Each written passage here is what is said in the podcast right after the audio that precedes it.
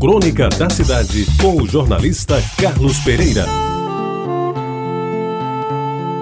Amigos ouvintes da Tabajara, nos meus tempos de menino, já se vai tempo, havia dois remédios que me davam medo e só a ameaça de tomá-los já significava um grande sacrifício. Aliás, eram os dois muito conhecidos de quantos viveram as décadas de 30 até 60, pois bastante utilizados principalmente pelas classes menos favorecidas, aquelas que nem sempre podiam consultar um médico ou ir a uma farmácia comprar um remédio mais caro. Até porque também havia poucas farmácias na cidade e o dinheiro era curto para todo mundo. Ao que eu me lembre, em Jaguaribe, só um estabelecimento dito farmacêutico atendia todo o bairro. Era a farmácia drogaria Vilar, de Orlando Vilar, situada na Vera Cruz, hoje a Derbal Piragibe, no quarteirão entre a Capitão Zé Pessoa e a Benjamin Constant, pertinho do cinema Jaguaribe. E embora ali se ofertasse os mais variados medicamentos, alguns eram extremamente preferidos, dentre eles a temível emulsão de Scott, que ainda hoje existe.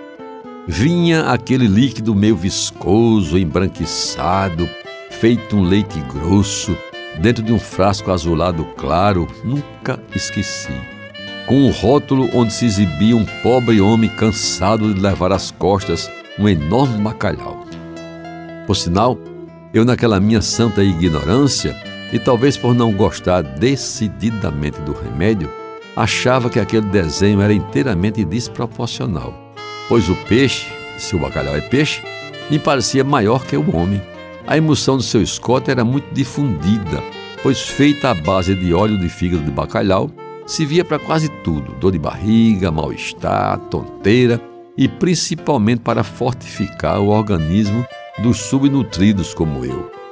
Levava a vantagem de ser bem barato, mas tinha um gosto tão ruim, mas tão ruim, que ainda hoje consigo me lembrar dele, embora não saiba defini-lo. Depois, muito tempo depois de tê-la tomado todas as vezes a que fui obrigado, já adulto, vinha saber que a famosa emulsão de Scott estava sendo oferecida também em nova embalagem, ainda no frasco azul, e com vários sabores, entre os quais cereja, laranja e framboesa, certamente para iludir os incautos. Mas, amigos ouvintes, outro remédio que me fazia correr léguas era o temido e odiado óleo de rícino. Este era de lascar. Mas de lascar mesmo, literalmente. Já ouviram falar de purgante? Pois esse era o pior purgante que um cristão poderia conceber. Eu nem recordo a sua cor, até porque quando eu, oprimido, indefeso e covarde, me submetia ao capricho materno e engolia o óleo, o fazia já quase chorando de medo e de raiva, e de olhos fechados, abrindo a boca somente o suficiente para que me empurrassem aquela mistura horrorosa, que já conseguia seus efeitos até por uma condição psicológica. O pobre paciente começava a se borrar antes mesmo que o rícino começasse a atuar nos seus intestinos. E era então uma caganeira histórica, daquelas que a gente pensa que vai perder até o tubo terminal do aparelho digestivo, cujo nome vulgar eu não vou dizer em respeito às senhoras que estão na sala me ouvindo, mas é aquele mesmo em que vocês estão pensando, por onde circula boa parte dos ônus da nossa vida. Tomei o purgante algumas vezes e o castigo me foi imposto por justiça.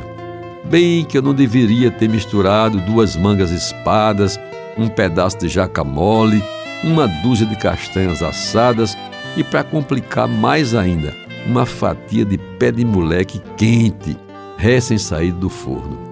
Imagine como o estômago ficou, duro, parecia um bombo, a dor aumentando e não saía nada.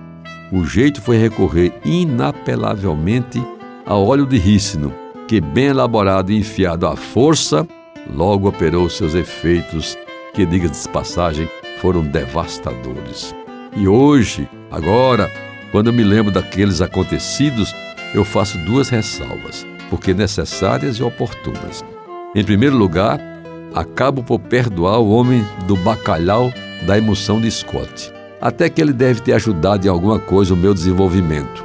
E em segundo lugar, registro que o óleo de não era muito ruim mesmo, mas pior Muito pior era o que minha mãe, amada mãe, me prometia caso eu não quisesse engolir direitinho aquele derivado de mamona. Simplesmente dizia alto e bom som, para todos os circunstantes ouvirem.